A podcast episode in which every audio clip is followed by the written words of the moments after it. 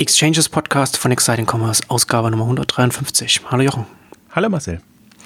Heute wollen wir wieder einmal über die Lebensmittelbranche sprechen, über den, über den Foodmarkt online, der auch ein bisschen jetzt im Herbst in Bewegung kommt. Wir hatten ja in der letzten Ausgabe, in der 134, ähm, das letzte Update gemacht. Da war da haben wir über die Lebensmittelbranche vor Amazon Fresh gesprochen. Aber mit Amazon Fresh ist es ja ein bisschen wie mit Warten auf Godot. Also könnten wir das heute ja auch wieder so nennen. Kommt ja dann wahrscheinlich 2017 dann hier in Deutschland. Ähm, und da gibt es heute ja auch einiges, wo wir da reden können. Lidl, Kaufland, Edeka. International tut sich auch einiges mit Uber Eats, dem Takeaway IPO und was Amazon macht. Also haben wir einiges an Themen, über die wir heute reden können. Ähm, aber zunächst ein paar Worte zu unserem heutigen Werbepartner. Das ist heute nochmal ISOM Advertising, das Hamburger Social Advertising Startup, das Anfang 2015 gestartet ist und heute mit 90 Experten in Hamburg sitzt und dem Vernehmen nach der größte Werbepartner von Facebook in Deutschland ist. Also ISOM hat den klaren Fokus auf die bezahlte Werbung auf allen relevanten Social Networks, ist ein, ist also ein äh, Ads API Partner von Facebook, von Instagram und Twitter und hat dafür auch eine Optimierungssoftware entwickelt und optimiert mit dieser Software mit seinen Experten zusammen die Social Media Kampagnen und kann die extrem granular auf, auf Zielwerte hin optimieren. Also wenn man äh, sich darüber nachdenkt, da etwas zu machen mit Facebook und Instagram und, und, und vielleicht auch vielleicht auch mit Twitter, dann sollte man sich das auf jeden Fall mal anschauen sollte man zumindest evaluieren und schauen, ob das, ob das eine Option ist, weil es mit einer, gerade mit einer Optimierungssoftware man da nochmal sehr viel dann bei so etwas rausholen kann, wenn man sich durch seinen Social Network Werbedschungel quasi bewegen möchte. Also ob Branding oder Performance Marketing auf Social Media, damit kann ISOM alle Werbeziele abdecken. Und mit der Software an Experten übernimmt ISOM dann die Social Media Kampagnen vollständig und man kann sich als Kunde dann auf die eigenen relevanten KPIs konzentrieren. Also wer eine Facebook- bzw. eine allgemeine Social-Media-Kampagne professionell aufstellen will, der sollte sich das auf jeden Fall mal anschauen und evaluieren, ob das für einen selbst in Frage kommt und schauen, dass, da merkt man auch erstmal, was, was man da vielleicht an Optionen hat und was, was die Bandbreite dann bei solchen Werbekampagnen sein kann. Also einfach mal mit ESOM in Kontakt treten und sich anschauen, was sie ihren Kunden so bieten können. Und jetzt kommen wir zu unserem heutigen Food-Thema. Ich, Thema, ich habe es ja schon angesprochen. Werden ja, werden wir jetzt, glaube ich, jetzt nicht groß noch darüber sprechen, aber äh, Takeaway jetzt an, an die Börse gegangen vor ein paar Tagen, ist auch nicht mehr das, das jüngste Unternehmen, äh, 2000 gestartet und auch in, interessanterweise jetzt auch jetzt ähm, mit 1,1 Milliarden US-Dollar äh, jetzt bewertet, 7 Millionen Kunden. Ähm, also ich finde es interessant, dass wir jetzt, dass wir jetzt wieder, wie ich schon vorhin gesagt habe, dass wir jetzt wieder über die Lebensmittelbranche sprechen, dass Amazon Fresh immer noch wieder das große Gespenst ist, das dann irgendwann nach Deutschland kommt. Und das jetzt, du schreibst ja auch immer, das finde ich auch ganz, ganz witzig immer, äh, du schreibst, schreibst ja auch auf Exciting Commerce immer das, was, wie bereitet sich Rewe auf Amazon Fresh vor, was, wie will Lidl Amazon Fresh antworten, also das ist halt immer so ein bisschen, das ist auch so ein bisschen der Treiber des Marktes ist, dass es sonst vielleicht gar nicht so viel passieren würde, wenn die Unternehmen nicht wüssten, okay, da kommt jetzt etwas und wir wissen nicht genau, wie groß es wird, wie, wie sehr es auch uns verändern wird. Da müssen wir jetzt ein bisschen proaktiv da vorgehen und das manches sinnvoll, manches vielleicht nicht sinnvoll, aber auf jeden Fall kommt Bewegung in den ganzen Markt.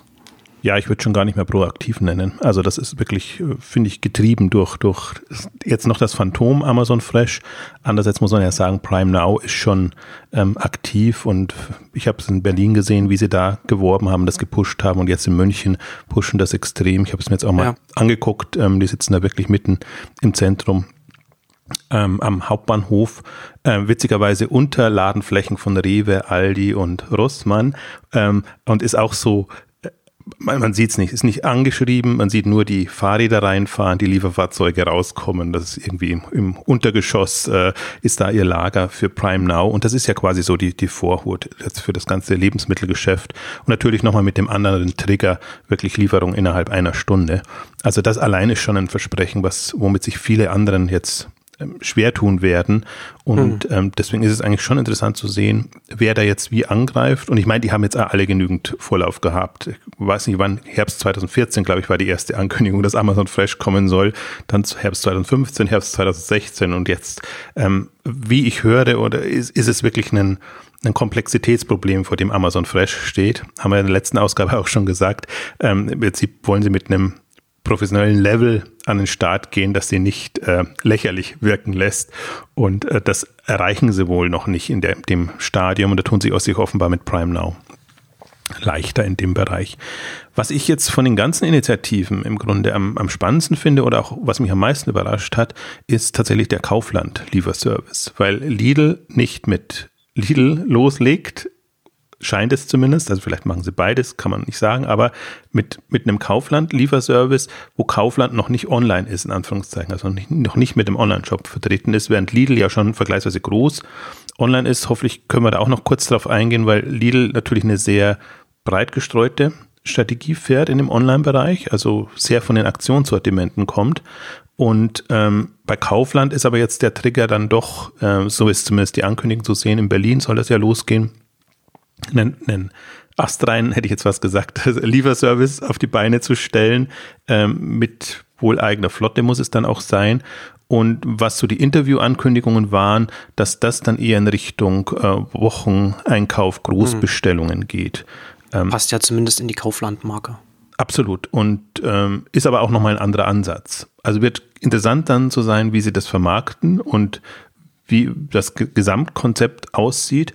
Aber jetzt mal als, äh, also das ist ja ohnehin ähm, spannend, gerade Kaufland, äh, auch wenn man das so ein bisschen bei, bei Per Schade im Supermarktblog verfolgt, der natürlich die ganze Branche nochmal jetzt übergreifend verfolgt, wenn man auch sieht, wie sich die gerade modernisieren, vom Logo her, vom, vom Markenauftritt und von allem und oder das Logo auch, sagen wir so anpassen auf eine Online-Welt, mobile Welt, damit es halt da auch wirkt kann man jetzt beide aus beiden Richtungen argumentieren. Ich weiß gar nicht, ob das so ähm, präsent ist, aber man sieht zumindest, ähm, da, da greift in Anführungszeichen jemand an und das kommt so ein bisschen aus einer anderen Ecke. Deswegen finde ich es jetzt auch ganz spannend zu verfolgen, weil das ist nicht so, ähm, wir sind jetzt der typische Supermarkt und machen dann unseren Online-Auftritt, sondern wenn man jetzt wirklich sagt, wir machen den, den Großeinkauf, den Wocheneinkauf, dann ist das schon nochmal eine, eine andere Geschichte, den witzigerweise auch Real nicht so in den Fokus stellt, oder ich bekomme es zumindest nicht so mit. Real hat ja sehr viel eigentlich von Drive bis äh, Lieferung, hm. ähm, aber die, das Spannende wird für mich in dem ganzen Segment sein, wie die Services dann aussehen, was, was,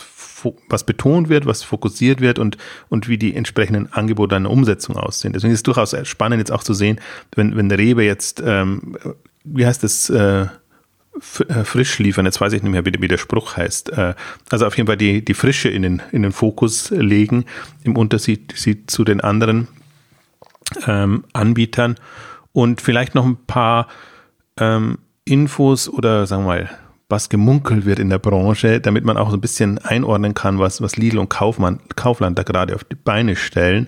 Ähm, man muss sich vorstellen, dass die richtig Gas gegeben haben, die haben wohl, so heißt es so, an die 600 Leute inzwischen im ganzen Digitalbereich ähm, aufgebaut an ihrem Standort in, in Neckars-Ulm. Also äh, platzen da auch aus allen Nähten und, und das ist wirklich so eine, also die machen das auch schon relativ lange. Deswegen den Online-Shop gibt es schon relativ lange und deswegen sieht man auch, das ist ein größeres Feld und da, die geben richtig Gas. Und ähm, in Berlin hat man ja mitbekommen, unter anderem haben sie sich einen ehemaligen Zalando Logistik Manager geholt, ähm, der das äh, für Lidl aufbaut, Christoph Stark. Und ähm, in Lidl, in, in, Lidl, in Berlin äh, ähm, ist wohl ähm, Kochzauber quasi ihr in Anführungszeichen Einfallstor. Das haben sie ja übernommen aus der, also Project A und Otto Gruppe beziehungsweise MyToys ähm, wollte das eigentlich einstampfen, beziehungsweise ähm, Lidl hat wohl dann zumindest die Mitarbeiter und auch den Service übernommen und ähm, dort sitzen sie dann letztendlich auch. Also Kochzauber steht drauf, aber Kochzauber sitzt immer noch in der in Anführungszeichen sogenannten Backfabrik, wo eben die ganzen ähm, Berliner Startups sind, wo auch Rocket äh, letztendlich gestartet hat und bauen da quasi einen Berlin-Ableger ab. Deswegen ist das schon, passt das schon zusammen, dass auch Berlin jetzt der große Aufschlag wird, jetzt mit, mit Kaufland zusammen. Ähm, ich blicke nicht so richtig nur muss ich auch sagen, wie, wie eng Kaufland und Lidl zusammenhängen in den, in den Teams.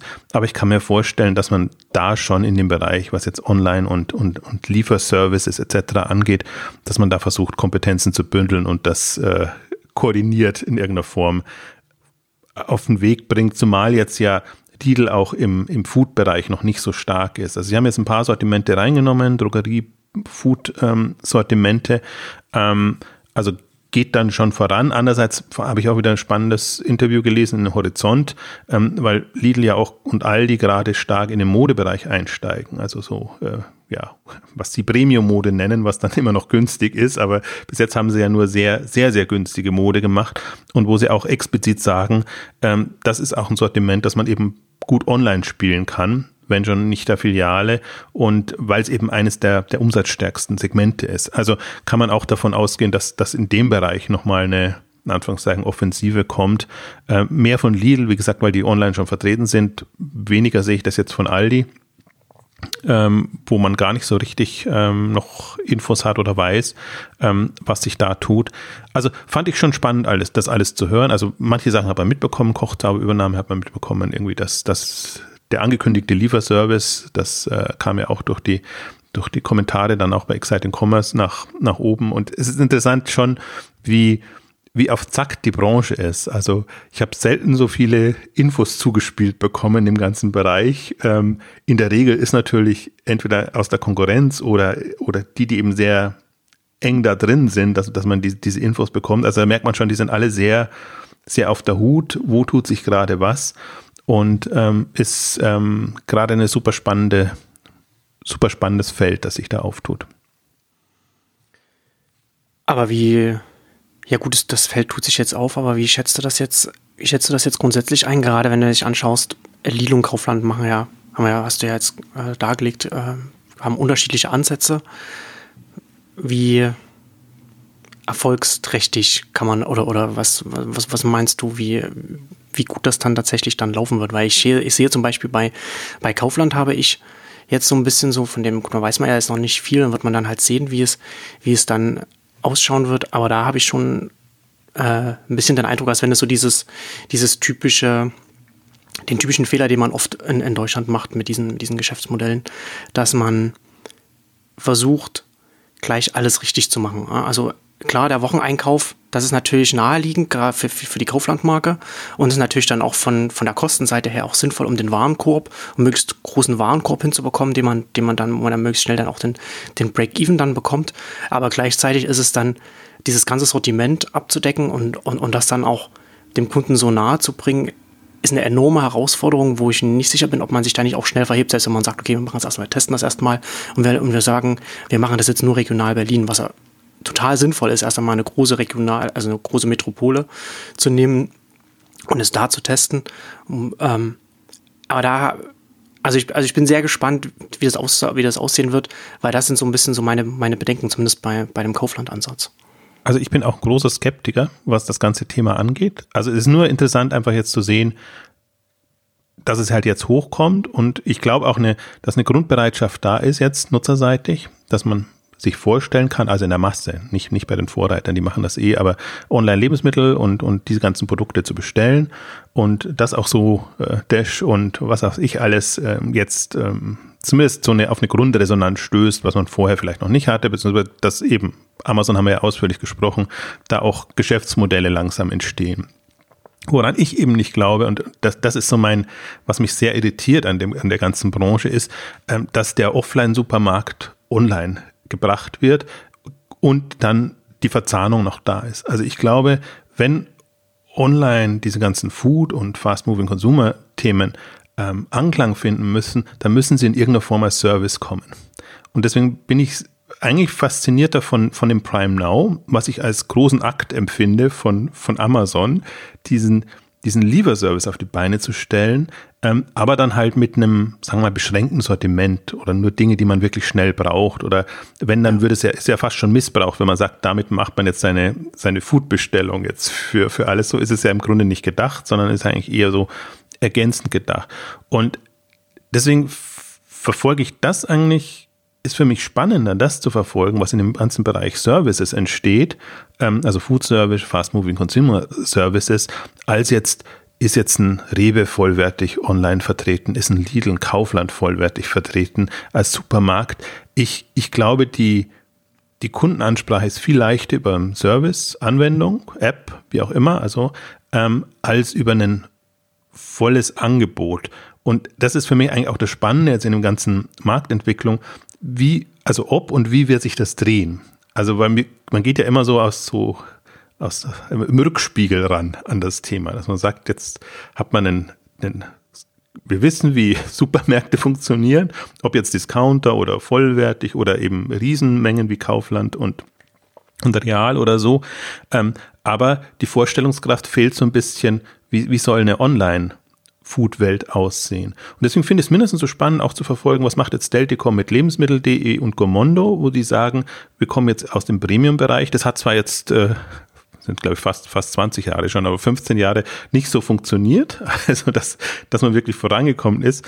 Aber es ist durchaus auch interessant zu sehen, wie, wie funktionieren die Premium-Bereiche, wie funktionieren jetzt so Öko-Bio-Sortimente. Ähm, und ich bin ja auch äh, sehr gespannt jetzt, ähm, im Prinzip sind ja da, also die, die Lieferservices finde ich als Börsengänge nicht so, so spannend, also die Pizzadienste Lieferservices. Ähm, aber wenn jetzt sowohl HelloFresh als auch Blue Apron haben, haben jetzt, also Blue Apron hat jetzt auch nochmal den, den Börsengang also es gab Gerüchte, dass sie einen Börsengang vorbereiten, so muss man sagen. Während HelloFresh war ja schon mal weiter, hat er schon mal einen Börsengang angekündigt. Und ähm, also die finde ich interessanter zu verfolgen, wie deren Kennzahlen dann im, im Detail aussehen, ähm, weil die für mich auch, da haben wir auch eine Sonderausgabe schon gemacht, eine, eine Infrastruktur aufbauen. Das ist ja jetzt jetzt als Abo und Kochbox und, und äh, Foodbox, ähm, aber du kannst das als Du kannst das wirklich als, als Service konfigurieren, ob jetzt Mahlzeiten bezogen oder anders. Also sobald du die Infrastruktur mal hast, kannst du sehr personalisiert quasi sagen, was ist dein Bedarf an täglichen, wöchentlichen Lebensmitteln und das bieten wir dir dann so für einen Aufpreis, weil wir halt sagen, weil wir das quasi mundgerecht liefern, hätte ich jetzt was gesagt. Also sehr, sehr gut äh, auf, auf dich vorbereitet machen. Und das ist halt ein Mehrwert dann drin. Und ähm, deswegen finde ich auch, also würde ich die, die ganzen Modelle auch immer nicht so eins zu eins beurteilen, wie sie sich jetzt präsentieren, sondern immer sehr ohnehin mein Blick so auf, auf Potenzialsicht. Äh, was, was, was steckt da drin, ähm, wenn man das jetzt nicht überlegt, wie muss sich so ein in Anführungszeichen absurdes Modell sofort rechnen, sondern wie kann so so ein Modell ab einer gewissen Größenordnung wirklich ähm, eine Branche verändern. Und wenn man sich anguckt, was, was ein HelloFresh und auch andere jetzt an Infrastruktur aufbauen, sprich an Lagerhäusern, kühlen, gekühlten Lagerhäusern und an, an Prozessen innerhalb des Bereichs. Und äh, wenn man auch so ein bisschen mitverfolgt, HelloFresh hat ja genügend auch Twitter-Accounts im, im Developer-Bereich, Tech-Bereich und ähm, man würde sie ja nicht wirklich so als Tech-Company sehen, wenn sie sagen, wir machen nur unsere Lebensmittel da als, als Foodbox. Und Dominik, Dominik Richter, finde ich, sagt das auch mal ganz ähm, gut. Also natürlich auch vieles Vertrieb und Selbstvermarktung drin, weil man sich halt äh, als cooler präsentieren muss, als man vielleicht ist. Ähm, aber ich finde, das, das ist schon eine, eine Denkrichtung, die man ja, wahrnehmen muss und die man, die man also die eine Perspektive hat aus, aus meiner Sicht. Und da weiß ich nicht, ob, ob die Aufgabenstellung der jetzt klassischen Supermärkte und Lebensmittel, das ist auch eine schöne Aufgabenstellung, aber ob die so zielführend ist, ja. weiß ich nicht. Jetzt mein Offline-Geschäft online zu bringen und dann zu verzahnen. Ich weiß nicht, ob das reicht. Ja, ja, das scheint sich bei der Lebensmittelbranche wieder auch, auch zu wiederholen, was man auch in anderen Bereichen des Handels sehen kann, ne? dass das eigene Sortiment und das, was man an Strukturen schon hat, zu einem, zu einem blinden Fleck auf der strategischen Ebene führen. Ne? Dass man dann sagt, okay, wir haben jetzt dieses, dieses Sortiment, das bieten, das bieten wir auch unseren Kunden an. Das sind wir, das müssen wir jetzt, das müssen wir jetzt auch online abbilden, uh, ohne darüber nachzudenken, was, wie kann man es vielleicht cleverer online angehen, wie kann man vielleicht eine vergleichbare Aufgabe für den Kunden lösen, aber, aber auf eine Art und Weise, die es sehr viel attraktiver für einen selbst und, und, und für die Kunden macht. Und das ist ja, das hatten wir, glaube ich, auch in, in einer der letzten Ausgaben auch schon mal darüber gesprochen, dass es, ähm, also ich finde das ganz interessant, dass wir, dass wir hier ja im Lebensmittelbereich haben wir ja quasi so online jetzt aktuell bis jetzt zumindest drei verschiedene Ansätze, um Essen zu den Leuten nach Hause zu bekommen. Also zum einen den klassische Lebensmittel, man, man, man, sucht sich das alles online, man, man stellt sich das zusammen, man noch die Möhren und die Eier und so weiter und dann bekommt man das geliefert, was gerade mit den Margen in, in, uh, schon schwierig ist. Dann als nächstes dann Meal Kit Delivery nennt man das jetzt so ein bisschen mittlerweile, also HelloFresh, Blue Apron, was du schon gesagt hast, da bekommt man dann die Zutaten für, für die Gerichte mit den, mit den Rezepten und macht, und macht es sich dann selbst. Und dann eine Stufe drüber natürlich dann die fertigen Gerichte, die dann vom Restaurant dann einfach geliefert werden. Und das ist alles vergleichbar, aber wiederum auch nicht vergleichbar, weil es natürlich auch von den, von den Kosten und von, von, von der von den Einsatzzwecken natürlich sich schon unterscheidet. Aber äh, wie du schon sagtest, dann HelloFresh und Blue Apron, die, die bauen ja die Struktur auf und die sitzen ja genau da, sie sitzen ja genau in, in, in der Mitte. Ja. Also zum einen machen sie, bereiten sie schon, sozusagen schon etwas vor, arbeiten schon vor mit den, mit den Rezepten und mit den, mit den Zutatenbündel, ähm, sind aber noch nicht so weit, wie ein, wie ein Restaurant, dass das fertig schon geliefert wird, aber machen natürlich, haben natürlich auch eine ganz andere Kostenstruktur dann auch als jetzt am ganz anderen Ende der Bandbreite in Kaufland, das einfach alles anbieten will und, und sagt, ihr müsst euch jetzt, also das müssen jetzt die Kunden sich dann selbst zusammenstellen und kaufen und alles. Und das finde ich dann schon, da finde ich dann schon interessant, wie das dann auch nochmal, da sind wir jetzt noch lange davon entfernt, aber wie, wie, wie sich das auch irgendwann einmal vermischen wird. Wir sehen es ja zum Beispiel zum Teil so ein bisschen von der Geschäftsmodellseite her ja auch schon bei Amazon. Das Amazon macht ja auch Restaurant Delivery und, und, und, und hat und hat Fresh und, und Prime Now und, und verbindet das natürlich dann alles und schaut natürlich, wie kann man das, wie kann sich das gegenseitig befruchten, wie kann sich das gegenseitig auch quer subventionieren, dass man vielleicht ein fest, eine feste Gebühr zahlt und dann schon sehr viele äh, Dienstleistungen als Kunde bekommt und gleichzeitig baut man natürlich dann auch die Infrastruktur auf, nicht nur für ein Fresh, sondern auch für ein Restaurant-Delivery, was man dann halt je nachdem hin und her shiften kann. In dem Zusammenhang finde ich es schon auch interessant, was was, welche Rolle ein Uber da zum Beispiel irgendwann mal spielen wird, weil es natürlich dann auch eine, selbst eine Infrastruktur bereitstellen kann für solche Dienste oder für so etwas. Aktuell versuchen sie es ja auch noch selbst zu machen mit Uber Eats, was auch ein eigenes Restaurant-Delivery ist, was sie jetzt auch weiter noch ausweiten. Da ist auch noch nicht klar, ob das ob es, ob es zielführend, das zielführendste für Uber ist, das alles selbst zu machen oder ob es vielleicht für sie irgendwann zielführender ist, da, mit, da stärker mit einer API oder wie auch immer, da mit Partnern zusammenzuarbeiten. Aber die werden da auch nochmal ein ganz interessanter Player werden, weil es da hier, glaube ich, und das hast du ja schon angedeutet, sehr stark einfach da um die Lieferinfrastruktur gehen wird.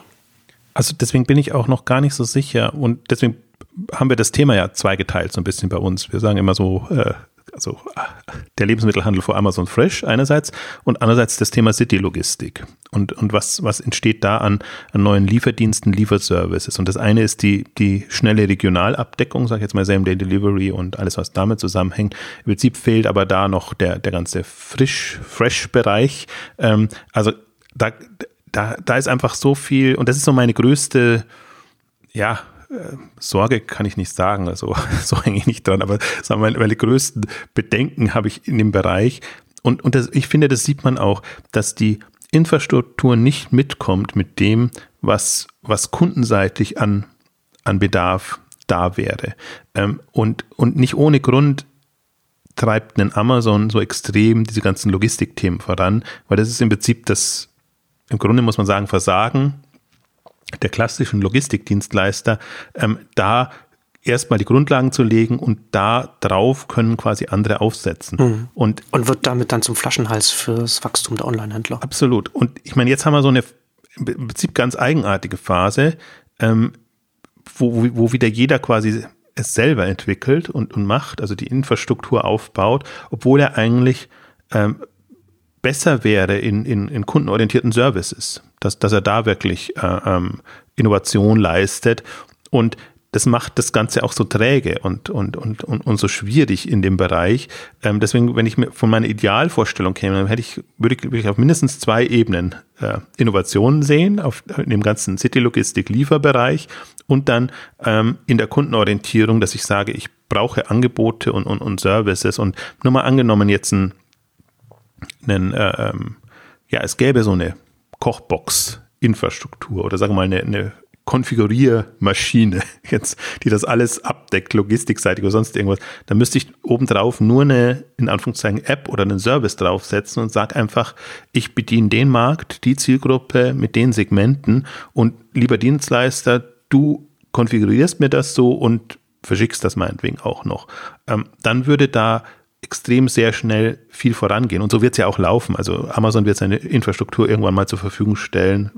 Gehen wir mal davon aus, im, im sehr, sehr positiven Sinne, dass, dass HelloFresh durchkommt und das alles macht und dass da wirklich eine, eine zweite Variante entstehen würde. Auch die würden sich öffnen und, und, und mhm. andere auch. Ähm, ja. Also das, aber ich meine, das, das wird fünf bis zehn Jahre dauern jetzt, äh, gerade weil eben keine Vorleistung da war. Das hätte ja, die Grundlagen hätten ja gelegt sein müssen, bevor die Kunden quasi bereit sind. Und das ist immer noch das, was, was ich auch nicht verstehe, ähm, der Glaube an den Onlinehandel und den Online-Markt ist ja nicht so hoch, äh, dass jemand in diese Vorleistung gehen würde, sondern lieber investiert man in die Anführungszeichen Rettung und Erhalt des Bestehenden, wo man sagt, okay, die haben zumindest Geld, die können uns bezahlen, dann können wir unsere Leistungen entsprechend mhm. äh, machen. Aber ich finde, man, man hat es jetzt im anderen Bereich sehr, sehr gut gesehen, wie ein Zalando quasi einen äh, DRL-Versandgeschäft oder überhaupt den ganzen Paketbereich in Anführungszeichen gerettet oder, oder eigentlich äh, wiedererweckt hat, ähm, weil man einfach dann gesehen hat, da ist ein Markt da. Während man vorher glaubte, das ganze Versandgeschäft, ähm, also jetzt aus DHL-Sicht, bricht uns weg. Also Otto-Gruppe ist ja ein bisschen anders äh, noch aufgestellt. Ähm, durch ihren eigenen Hermes-Service, aber jetzt mal DRL hatten wir auch äh, schon gesprochen, aber in der Phase, als wirklich äh, Quelle pleite ging und es Neckermann nicht so ging ähm, und noch keine aufstrebenden Onliner da waren, da gab es ja noch kein Zalando oder, oder irgendwelche anderen. Ähm, also da kann man, also wenn man da nicht so Weitsicht oder sagen wir mal, das, äh, den Blick hat, dass da ein neuer Markt entsteht, der das ersetzt, und zwar in so einer Dynamik, wie das jetzt auch passiert ist, kann man schon ähm, also weiß man schon, warum diese Investitionen nicht gemacht haben, weil sie extrem riskant sind. Aber ich bin so der Überzeugung, ähm, dass sich das alles ja, verschiebt oder ersetzt. Ähm, aber ich sehe einfach immer noch diese Grundskepsis in, im, im Gesamtmarkt, Handel, Logistik, wo auch immer. Also obwohl vielleicht viel investiert wird, es werden neue Logistikflächen geschaffen, Lagerhallen en masse gebaut und alles, aber ja halt immer so ein bisschen hinterher. Das ist nie proaktiv, dass man das Gefühl hat, jetzt werden schon mal Bereiche vorbereitet oder wird eine Dezentralisierung gemacht, also auch Hermes. Äh, wann die begonnen haben, jetzt ihre Dezentralisierung einzuleiten, ähm, super spät. Da ist schon alles, da, also da ist die Parallelstruktur schon entstanden gewesen. Und, und, und so ist die, also solange die Dynamik noch so ist, ist es ganz schwierig, dass bestimmte Bereiche, ich, ich halte den Möbelhandel, würde ich da auch reinnehmen, dass die einen Durchbruch äh, haben. Ähm, und so muss man halt abwarten. Und äh, so besteht aber auch die Gefahr, dass eben bestimmte mächtige Player, sprich Amazon, die einfach ähm, da, da einen anderen Blick drauf haben, ähm, erstarken. Und das wird ihnen natürlich am Ende dann wieder vorgehalten, dass, dass sie quasi monopolistische Strukturen erschaffen haben. Ähm, aber es ist schon ein bisschen das, das Versäumnis ähm, ähm, der anderen und ich, was, was mir halt fehlt, ist, dass, dass der, wie soll ich sagen, es wird noch nicht als Umbruch begriffen, diese ganze Branche und was uns da mit Onlinehandel passiert. Und deswegen versuche ich ja immer zu verdeutlichen, Handel 2025 sich mal vorzustellen, was das bedeutet. Und dann haben wir eben nicht mehr annähernd so viele Läden. Also jetzt bricht erstmal der ganze Modebereich äh, zusammen, der ja eigentlich so das, das Zugpferd der, der Innenstädte und der Einkaufszentren ist. Und da kann man mal gucken, entweder es werden nur noch Billigläden sein, dann hat das Mittel- und Premium-Segment ohnehin ein, Problem. Und dann werden noch äh, oh, Mastfilialen im Drogeriebereich, im, im Lebensmittelbereich ähm, eröffnet, wo ich mir sage, gibt es da nicht smartere Lösungen, um jetzt schon in so eine Richtung zu denken. Also es funktioniert natürlich auch alles und sonst, sonst wird man es nicht machen. Aber wenn die Investitionen ein bisschen anders kanalisiert würden, ähm, also ist, ist vertragt. Ich finde aber gerade im Lebensmittelbereich und Fast Moving Consumer Goods jetzt mal ganz allgemein, also auch Waschmittel und äh, Drogerieprodukte und alles, was damit zusammenhängt, ähm, sieht man es am deutlichsten ähm, und letztendlich wird es irgendwann auch am bittersten werden, weil, weil genau diese, ja, also da, da, da nicht, das nicht als, wie soll ich sagen, Gesamtgrundstruktur vorangetrieben wird, kommt das eben aus einer Ecke. Jetzt, jetzt sage ich mal, also Amazon hat die besten Karten, natürlich. Also wenn jetzt nicht ein Unabhängiger käme, was ich durchaus auch spannend finde, also ich finde im Logistikbereich, ähm, Lieferbereich tut sich gerade schon so ein bisschen was, auch im, im, im Startup-Bereich, sodass man alternative Strukturen auf die Beine stellen. Und ich finde durchaus auch spannend, was so ein, so ein Lieferi jetzt an Impulsen reingebracht hat. Obwohl die jetzt natürlich haupt starke Beteiligung von Hermes wieder sind, aber Two-Door-Service. Super. Also jetzt nur als Idee, dass man sagt, für viel Besteller, die, die bestellen so viel, ich sammle das erstmal äh, und dann, wenn genügend zusammengekommen ist oder dann, wenn ich weiß, dass jemand zu Hause ist, dann bringe ich es dahin. Das ist ein anderer Denkansatz, ist auch ein Denk, ist auch erst ein Service, den man jetzt erst machen kann. Jetzt erst hat man genügend Vielbesteller, gerade in den Städten, ähm, um das abzubilden. Aber da merke ich einfach, hey, also gerade so ein paar äh, Alternativen tun dem Gesamtmarkt schon ganz gut, um ein bisschen Schwung und neues Denken da reinzubringen. Alles andere ist sehr konventionell, äh, erstaunlicherweise. Hm. Hm. Ja, das finde ich auch spannend. Ähm, lass uns doch aber jetzt vielleicht über das, wie ich finde, die beste Abkürzung des Jahres noch reden, über das neu entwickelte E-Commerce-Konzept Olivia von Edeka. Olivia steht für Online-Lebensmittel innovativ vertreiben inklusive Auslieferung, Abholung. Schön. Das finde ich sehr, sehr schön. Der, ich hoffe, der, diejenige, die darauf gekommen ist, hat da einen kleinen Bonus bekommen. Ganz, ganz nett, ganz netter Konzept, Konzeptname.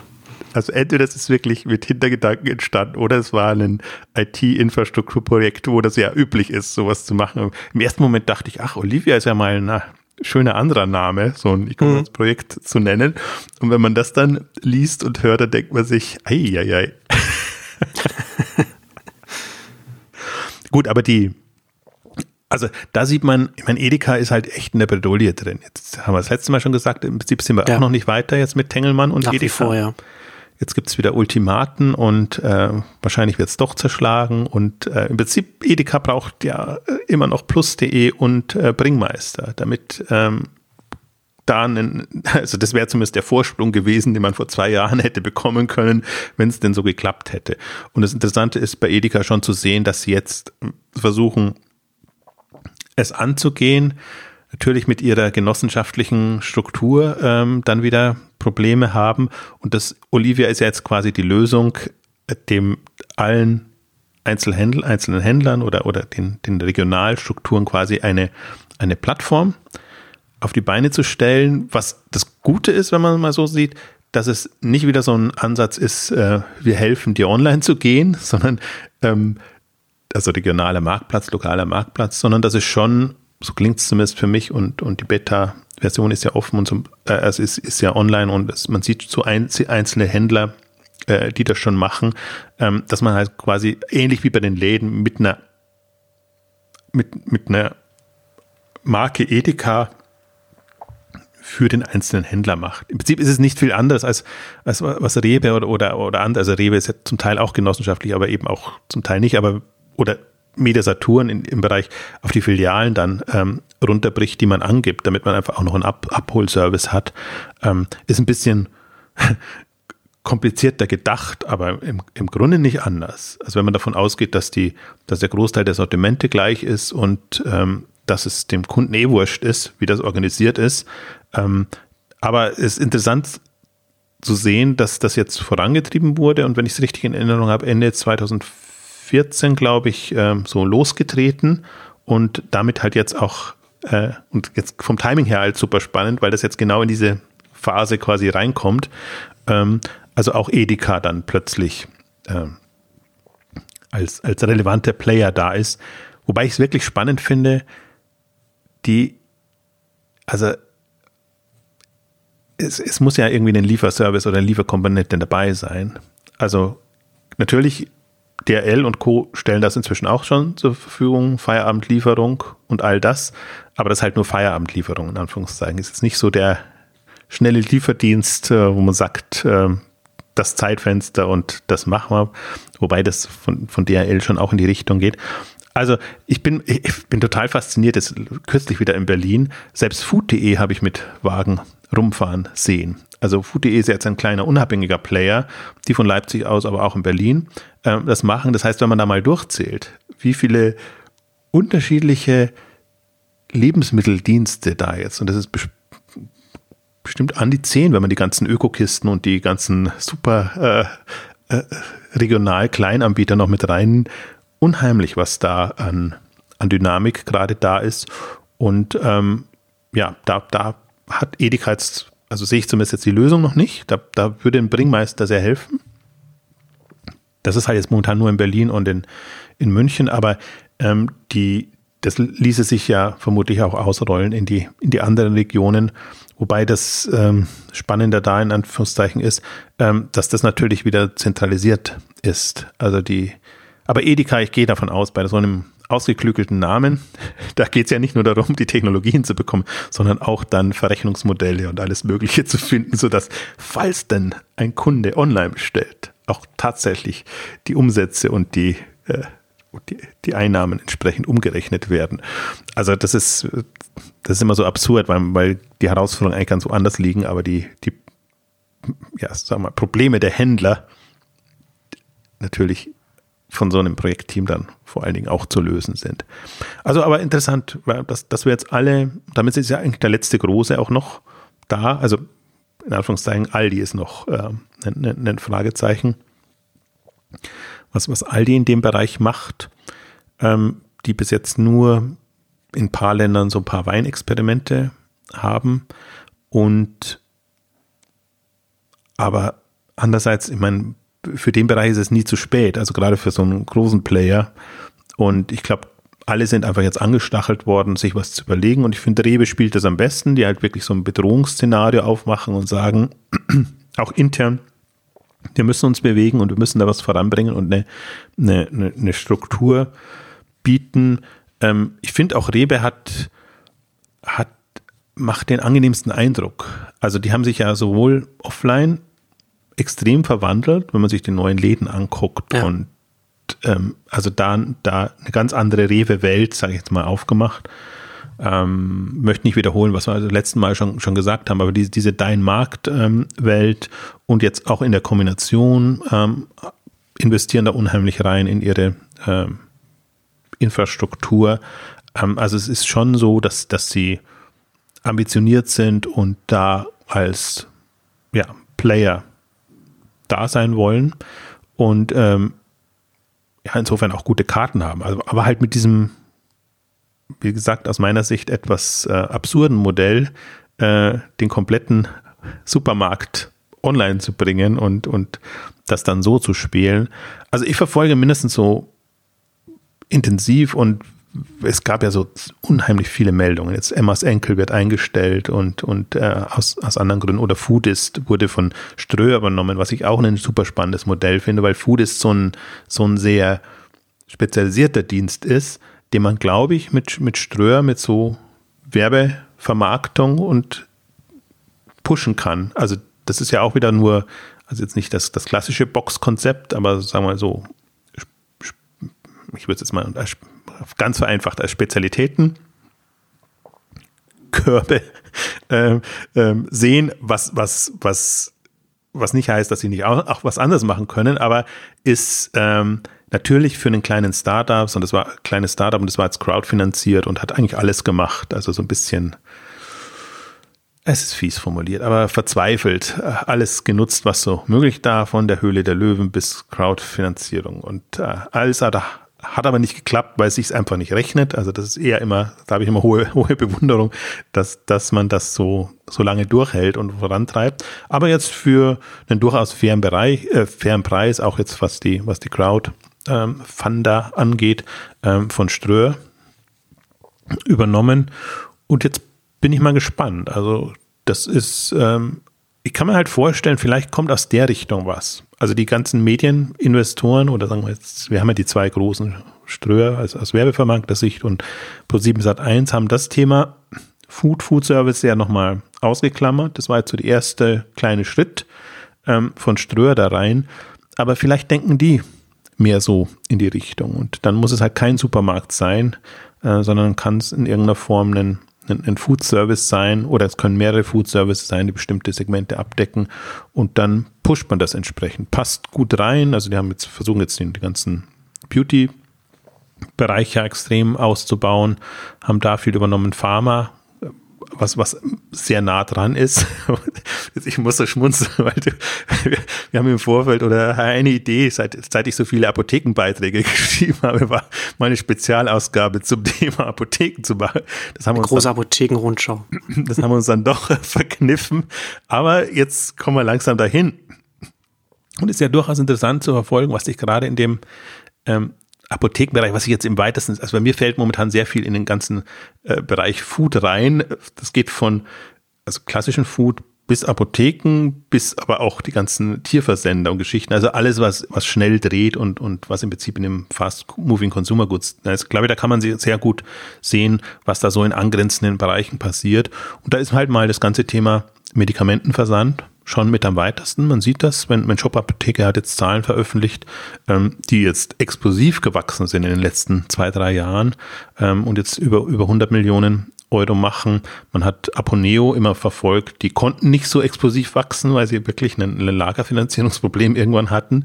Ähm, und es gibt eben noch eine ganze Reihe von denen. Und jetzt Vitalsana, jetzt was Ströer übernommen hat, war halt im Prinzip so das über eines der Übelbleibsel von Schlecker, was, was sehr gut ähm, in der Kombination gefahren ist. Aber wenn Vitalsana jetzt quasi über über äh, Ströer Werbevermarktung ähm, einen Push bekommt, ähm, hat das natürlich sicherlich auch gute Karten. Und da sieht man halt, also haben wir ja die Ausgabe gemacht, wer so aktiv Märkte gestaltet und wer versucht, so Kombinationen zu finden, dann kann man ja Themenfelder oder Segmente aufmachen und auch ganz anders angehen als so klassischerweise. Und ich glaube ohnehin, dass, dass es, dass die Grenzen fließend sind. Also was also wir trennen noch immer in Drogerie und Lebensmittelsender und dann ist eine Apotheke und was weiß ich. Ähm, also man sieht schon in den USA, wie, wie, wie Apotheken und Drogerien äh, da eigentlich eins sind, in, auch im, im stationären Bereich, was bei uns ja nie so, so gekommen ist, aus guten Gründen ja. nicht gekommen, weil es natürlich politisch nicht gewollt war. Ähm, da sind ja die, gerade die Apotheken sehr sehr geschützt. Da ist ja schon jetzt schwierig, das, das als Versand ähm, zu vertreiben, gerade mit rezeptpflichtigen ähm, Medikamenten. Ähm, aber wenn man jetzt dieses Themenfeld und das sage ich mal erweitert, äh, Beauty, Schönheit, Wellness, Richtung dann wirklich Krankheiten, Medikamenten und äh, das ganze Thema ähm, Food oder was auch immer. Also alles, was man, ähm, was vergänglich ist und was man im, in, in der Nachbestellung auch braucht. Hm, wenn man das zusammenfasst, kann man sich schon schöne, einen schönen Strauß an, an Beteiligungen oder, oder Unternehmen bilden und dann überlegen, wie, wie kann man das vermarkten als Gesamtes, was Ströer und Co. jetzt gerade machen, also mit ihren Gruppenclustern oder wie auch immer man das nennt. Aber, und das ist ja, wie gesagt, äh, also wir haben es in dem Mobile-Bereich immer, aber wirklich in, in, in Services, Anwendungen zu denken und zu überlegen, was kann ich da kundenseitig auf dieser, in Anführungszeichen, dann Plattform entsprechend aufsetzen. Und da wird es für mich spannend. Und ja, deswegen bin ich da sehr, also gucke ich einfach, was, was tut sich da so und was, was findet Anklang und, und was, was entsteht an neuen Strukturen, weil ich glaube, das kann man noch nicht so vorhersehen, dass man sagt, jetzt die, die jetzt im, im klassischen Lebensmitteleinzelhandel groß sind, werden das auch online hinbekommen, weil ich glaube, in, auch da wie in anderen Bereichen werden Quereinsteiger den Markt nochmal schön aufrollen können.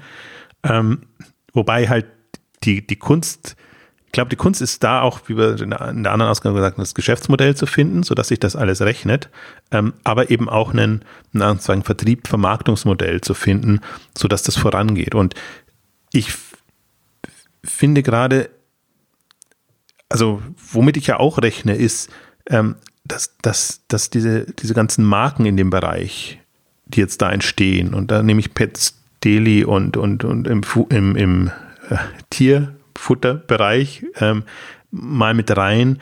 Ähm, also das Service kann auch heißen, dass Eigenmarken, es sind keine wirklichen Eigenmarken, aber dass, dass so Marken hochkommen, die den Direktvertrieb quasi revolutionieren und dadurch einfach eine eine, also eine Kanalisierung vornehmen, weil der Kunde dann weiß, okay, da bekomme ich das. Und ich glaube ja, dass das Marke und Kanal in irgendeiner Form sich, sich da ergänzen, dass man halt weiß, das ist meine, das bestelle ich immer als, als Produkt von, von der Marke. Und dann ist es quasi nicht nur die Marke, sondern auch der Lieferservice in, in dem Bereich. Ich kann mir vorstellen, ähm, dass da einiges entsteht und dass das sehr schnell sehr mächtig werden kann, weil im Prinzip jetzt sagen wir mal, online sind alle Grundlagen gelegt. Also wer online Vermarktung kann, wer mit Facebook umgehen kann, wer mit, mit, mit allem, was da so entsteht, oder selbst mit Marktplätzen umgehen kann. Ja, Also das ist jetzt mit dem Segment noch nicht so entstanden.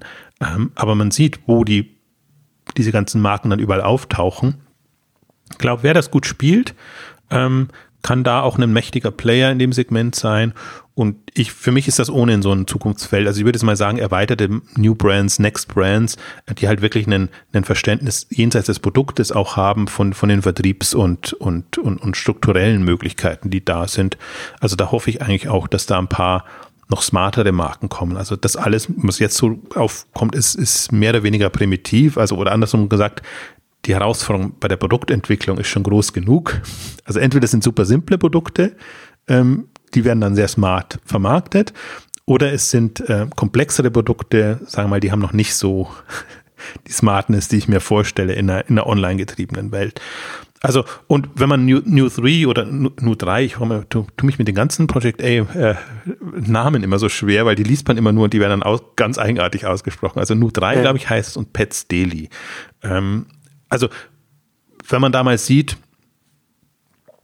was das so entsteht, wie das so entsteht und wie man auch feststellt, also gerade in dem Food-Bereich ja auch, glaube ich, hatten wir auch schon angedeutet, aber diese, dieses neue Gesundheitssegment oder sagen wir mal, dass, dass die, dass die, diese Produkte ja irgendwie eine, eine Mehrwertkomponente noch, noch drin haben, Wellness, Ernährung oder was auch immer es angeht. Ähm, also da sich das gerade gerade komplett dreht, ist das, ist das schon, ist das eigentlich komplett unberechenbar auch. Und ähm, ich bin, also jetzt aus der Erfahrung heraus sieht man ja eigentlich immer, dass, dass eigentlich dann die, die Quereinsteiger die, die richtige Dynamik reinbringen. Und da trifft man natürlich die Etablierten dann sehr auf dem falschen Fuß. Hm. Das wird dann ganz, ganz schwierig. Also Quereinsteiger, die die ohne Altlasten einfach experimentieren können und was ausprobieren können. Und das hatten wir ja auch in der ich glaube in der 150 auch schon angesprochen, dass er quasi jetzt, es wird ja oft, man spricht auch von Ökosystem, aber das ist ja letztendlich wirklich tatsächlich jetzt ein Ökosystem, wenn man alles mal betrachtet, wenn man die Marktplätze und Facebook als einen Kanal noch mit dazu nimmt und so weiter, wenn man das alles zusammen sieht, dann ist es halt, das ist es ist, wenn man, wenn man, wenn man sich einmal sich anschaut, dann ist es logisch, dass da natürlich dann neue Marken entstehen, die eine ganz andere Kundenansprache haben, einen ganz anderen äh, Nutzen beim Kunden auch stiften können, als es jetzt die Marken und die Hersteller gemacht haben, die jetzt in einem, in einem massenmedialen Kontext groß geworden sind und die es einfach, die einfach darauf ausgerichtet sind und dafür genau das Richtige waren.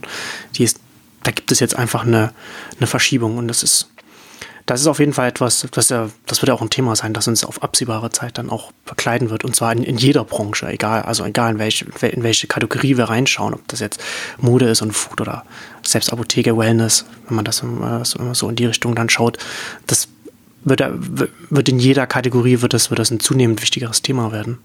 Also vielleicht sogar ist, ist der Food-Bereich noch der geschützteste, weil, weil es hm. eben diese Infrastruktur noch nicht so gibt. Online-Vermarktung ähm, würde wunderbar schon funktionieren, aber jetzt, solange die Lieferservices und die, die Versprechen nicht da sind, muss man halt auf sehr einfache Produkte setzen, die halt klassisch über den Versand ähm, funktionieren, kann aber noch nicht so das nicht so äh, trimmen, dass es dann wirklich einen, einen, einen, einen Mehrwert hat und dass es sich dann halt auch wieder abgrenzt von, von anderen eben auch versendbaren baren Marken.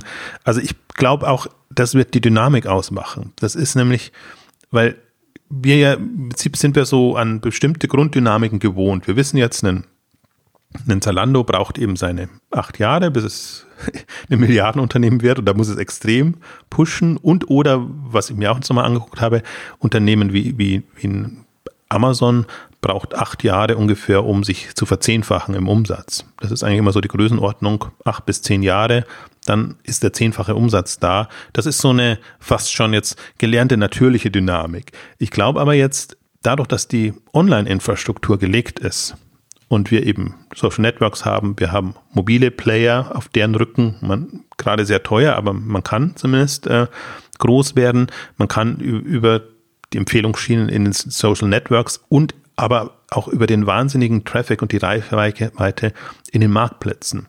Vergleichsweise, also spannende Produkte, sage ich jetzt mal bewusst, äh, weil, weil ich es nicht spezifizieren möchte, schnell hochbringen. Und deswegen glaube ich, dass wir das noch unterschätzen in der Marktdynamik, was uns da in den nächsten Jahren blühen wird. Also das ist, die, die Kunst wird immer noch sein, das, was man an Umsatz generieren kann, dann auch abwickeln zu können. Aber jetzt ja. Angenommen mal, also wirklich Fulfillment bei Amazon oder, oder hoffentlich auch Fulfillment bei jemand anderen, ne? Ja. Zalando hat das ja auch mh, hm, angekündigt. Also wenn die großen Player auch diese Kompetenzen zur Verfügung, dem Markt zur Verfügung stellen, dann hat man das Problem auch nicht mehr. Ja, also es ist letzten Endes von, von, von null zu starten, zu einem zum Produkt, dann zum Markt zu kommen und dann auch die Kunden zu finden, wird kontinuierlich einfacher. Also nicht, dass es jetzt, dass, dass es mit keiner Arbeit für, für eine neue Marke verbunden ist, aber es ist für, für ein Unternehmen ist es, ist heute sehr viel einfacher, mit einem, mit einem Produkt an den Markt zu kommen und, und da seine Kunden zu finden. Also in jeder Hinsicht. Also die, Verbreitung über ein Facebook und so weiter zu finden.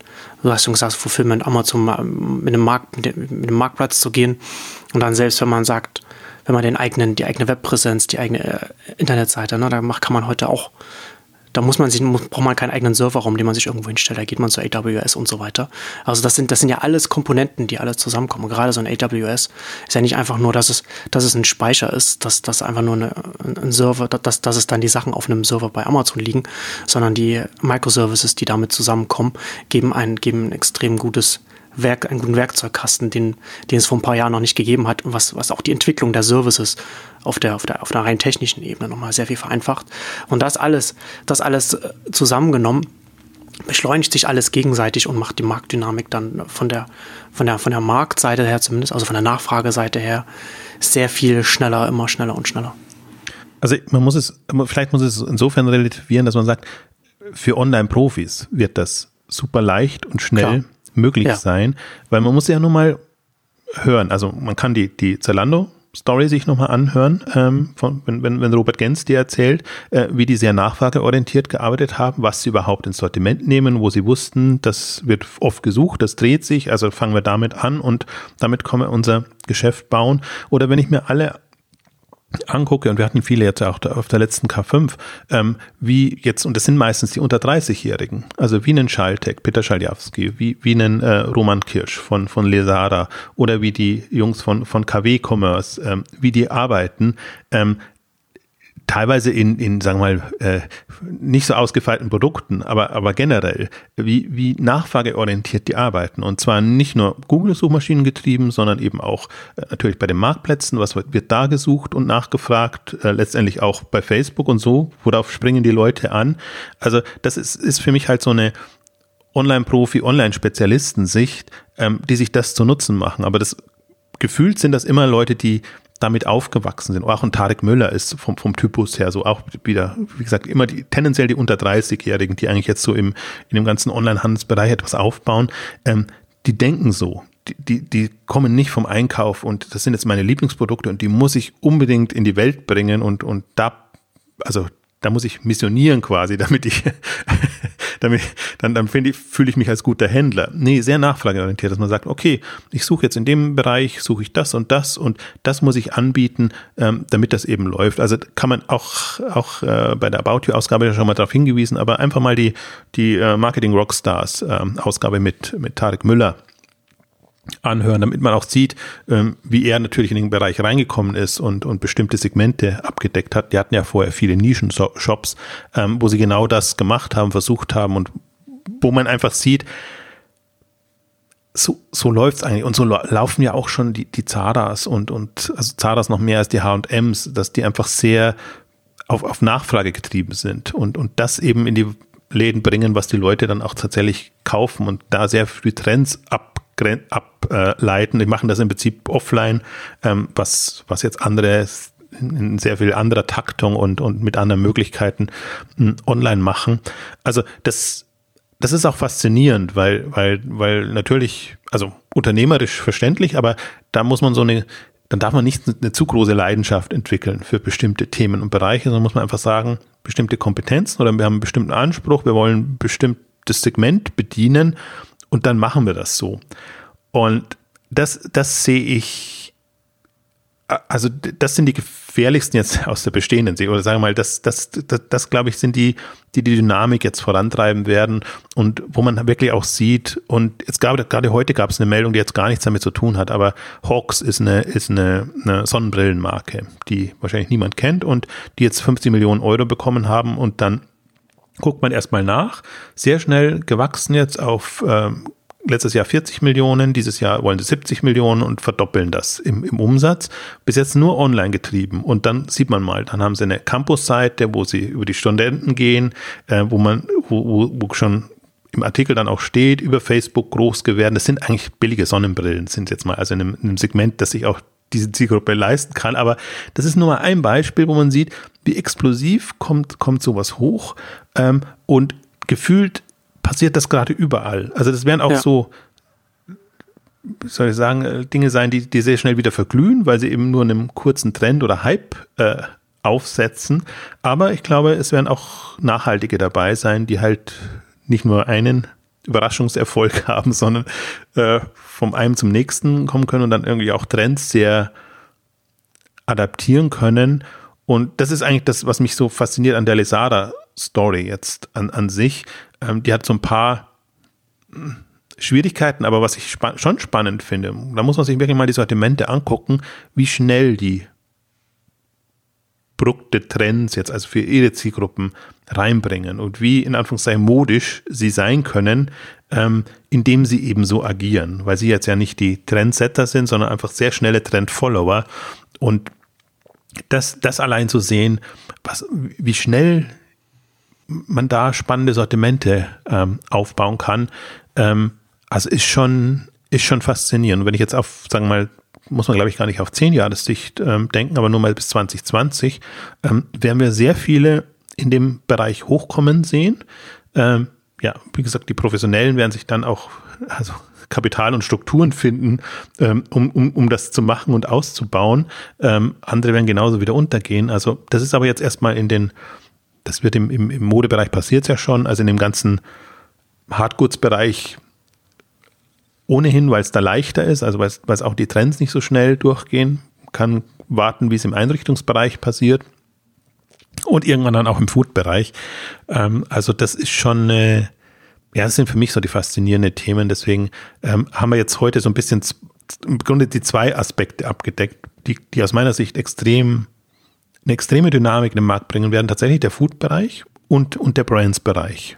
Und natürlich Food Brands kommt, kommt irgendwie dazu, aber da würde ich jetzt mal sagen, da, da braucht schon noch fünf Jahre, bis das in einer relevanten Größenordnung kommt. Oder es sind halt keine frischen Produkte, sondern dann sind es. Ich warte ja immer noch drauf, auf, auf Waschmittel und, und solche Sachen, also ganz langsam, langweiligen Dinge, ähm, ja. dass, dass da in irgendeiner Form ähm, etwas kommt, Waschmittel, Spülmittel, Reinigungsmittel, äh, das ist so eine Kategorie, wo ich das Gefühl habe, die kann man auch über Versand abwickeln.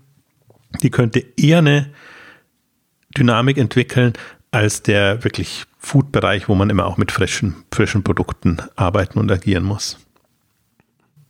Ja, auf jeden, äh, bleibt auf jeden Fall spannend. Ich finde es auch, wie gesagt, auch interessant, dass, dass äh, alle hier Berlin als, als ihr Testfeld auserkoren haben, sodass man dann hier quasi direkt an der Front sitzt und, und die Dienste quasi miteinander konkurrieren, auch wenn das natürlich kein miteinander konkurrieren ist in der, in der Phase, in der sich der Markt befindet, aber das ist schon nochmal interessant. Nicht nur, dass man dann die ganzen, wie du schon sagst, die ganzen Lieferwagen dann auf der, auf der Straße dann äh, immer sehen kann, wer jetzt gerade wieder was gebrandetes auf der Straße dann hat. Ja, und damit kommen wir jetzt auch schon zum Ende unserer heutigen Food-Ausgabe noch ein kurzer Hinweis, noch in eigener Sache. Unser Vermarkter Podstars macht eine Umfrage jetzt auch zu unserem Podcast, also so dass wir nicht nur nicht nur unser Vermarkter, sondern auch wir ein bisschen mehr von unseren Hörern erfahren, wie ihr jetzt äh, das hört und wer wer wer ihr vielleicht auch seid, also in welchen, welchen Positionen man drin ist. Man kann auch, wenn man, wenn man an der Umfrage teilnimmt, kann man auch K5-Tickets gewinnen, also Tickets zur nächsten K5 in Berlin. Vielleicht willst du da kurz noch was zur K5 sagen? K5 Berlin, die große, die erste Ganz große, am 22. und 23. Juni im Estrell Berlin, wo, wo, wir wirklich versuchen, das Ganze auf das nächste Level zu bringen und mit, mit Partnern zusammen dann einfach auch die, die Konferenz zu machen, die jetzt, sagen wir mal, die relevanten Infos und, und Themen für den Handel 2025 ähm, bringt. Ähm, also fünf Tickets gibt's äh, für die, die an der Umfrage teilnehmen. Sagst du nur kurz die Adresse, den Link? Äh, ich glaube Podstars, die Exchanges, habe ich aber jetzt genau im Kopf. Ach Mensch, da kann ich die, Ich habe die E-Mail nicht offen. Äh, äh, aber wir haben es dann auf jeden Fall auch in den, in den Shownotes dann prominent verlinkt. Da kann man sich dann durchklicken oder tippen. Genau, also bitte teilnehmen, also entweder des Anreiz wegen oder weil es uns natürlich auch hilft, ähm, zu gucken, was wir da machen, in welche Bereiche wir reingehen. Genau, ist natürlich auch immer ein bisschen interessant, auch ein bisschen mehr über die eigenen Hörer zu lernen, weil man mit dem im Podcast-Gewerbe da nicht so viel vom eigenen, vom eigenen Publikum weiß, außer von den Events, auf denen man geht und dann mal angesprochen wird, an der, an der eigenen Stimme er, erkannt wird. Also dich kennt man ja sowieso, mich erkennt man dann immer an der Stimme. Das ist ja auch mal ganz, ganz interessant. Ja, ähm, und damit kommen wir jetzt zum Ende unserer großen, unseres großen Lebensmittel-Updates, unseres großen, großen Amazon Fresh ist das neue Godot-Ausgabe. Und damit, ja, zum Schluss und danke fürs Zuhören und bis zum nächsten Mal. Tschüss. Tschüss.